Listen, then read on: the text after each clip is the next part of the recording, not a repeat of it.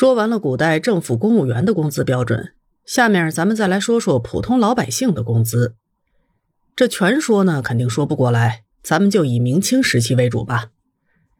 宣德年间，明宣宗在从昌平回宫的路上，远远的看见有耕作的农夫，于是就带了几个随从过去。到了田边，宣宗就和老农唠起了嗑。在听说这个老农一年都不能休息之后，宣宗就给他提了个建议：大明朝有士农工商，当农民种地这么苦，为什么不考虑考虑其他三种途径呢？这老农就说呀：“我家几代人都是种地的，我们村儿没有士和工，倒是有经商的，经常外出，利润呢薄厚不一，风险也大。我这样啊，虽然苦了点丰年可以攒一年的粮食，一般年份也够吃了。”天天能和家人待在一块儿也知足了，没啥动力换职业。这是于继登《典故记文》里记载的一则史料，透露出了几个有价值的信息。明初严格的四民秩序在观念上逐步瓦解，政策上也出现了一些松弛，但是京畿附近村庄读书和做工的人比较少，经商还不被广泛的接受。可以看出。这个时候的民众安土重迁的观念还比较牢固。随着商品经济的发展，越来越多的人由于失去土地或者其他原因而告别了土地，进入了城市各行各业之中，做家教、进宫当太监或者宫女，选择衙门做小吏，去富贵人家做家仆等等。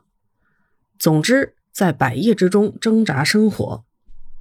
万历时期。明朝的社会经济已经非常市场化，官方在用工方面也发生了巨大的变化。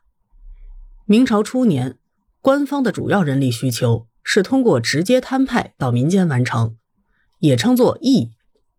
军户承担军屯和出丁当兵，原则上就不用服官府的劳役。但是承平日久，各地军人也就成了工程队，尤其是经营。参加各式各样的京师建设，民户的劳役主要是承担官府的公共事务，当地政府的勤杂人员就由民户轮流充当，比如造吏、进子、库子等。匠户要承担国家匠作的义务。这套模式有个问题，那就是忽略了每个人的欲望和社会随着时间而产生的变化，也忽视了罚酒责弊，国家管理能力逐渐弱化。而且弊端四出的现实，在货币化的过程中，明王朝逐渐探索出了新的管理模式：劳役折钱，用钱故役，用货币解决问题。张三也好，李四也罢，参加的各种形式的劳役都可以免了，只要按照一定的标准交钱就行。官方在雇人来做这些事，这种情况下，官方的用工就会明码标价。比如说，万历年间，工部就公布了用工的价格。以下这些价格说的都是每天的工资：营善司官将零点零五七两，三山大石窝夫一长工零点零五两，短工零点零四两，琉璃黑窑厂昼夜烧青匠长工零点零七两，短工零点零六两，神木厂清脚夯夫零点零四两。神木厂雕工匠零点零六两，余恒司北安门搬运土渣厂夫零点零三两等等。从用工的价格可以发现，不同的工种、不同的部门给的工价是不一样的。高的能达到零点零七两，低的呢只有零点零三两，平均在零点零五两上下。如果可以常年给工部做工，一年做到二百四十个工。收入应该能达到十二两上下。如果要是能当个工头啥的，收入会更好。要是你作为一名经营的士兵，家里头有房子，因为常年参与京师工程，有技能而且有熟人，平时就可以在外面再干点活至于经营的例行点名，雇个人报道就行了。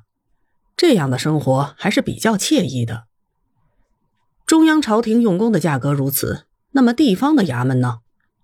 号称天下第一县的宛平县用工价格是：马夫四十两一年，捕快二十两一年，书办、御前台运夫十八两一年，造隶十二两一年，更夫三点六两一年。马夫的收入已经接近县令了，乍一看确实会让人诧异。不过呢，这不是纯收入，他需要负责养马，甚至可能要自备马匹。要知道啊，古代养马的成本是很高的，也很耗费精力。捕快、书办、御前台运夫的收入都还不错，打更的收入那就比较低了。这个工种比较简单，而且可替代性很强。这些呢都是官方的雇工标准。从徐光启和黄省的记载来看，要是民间用工，工价也差不多。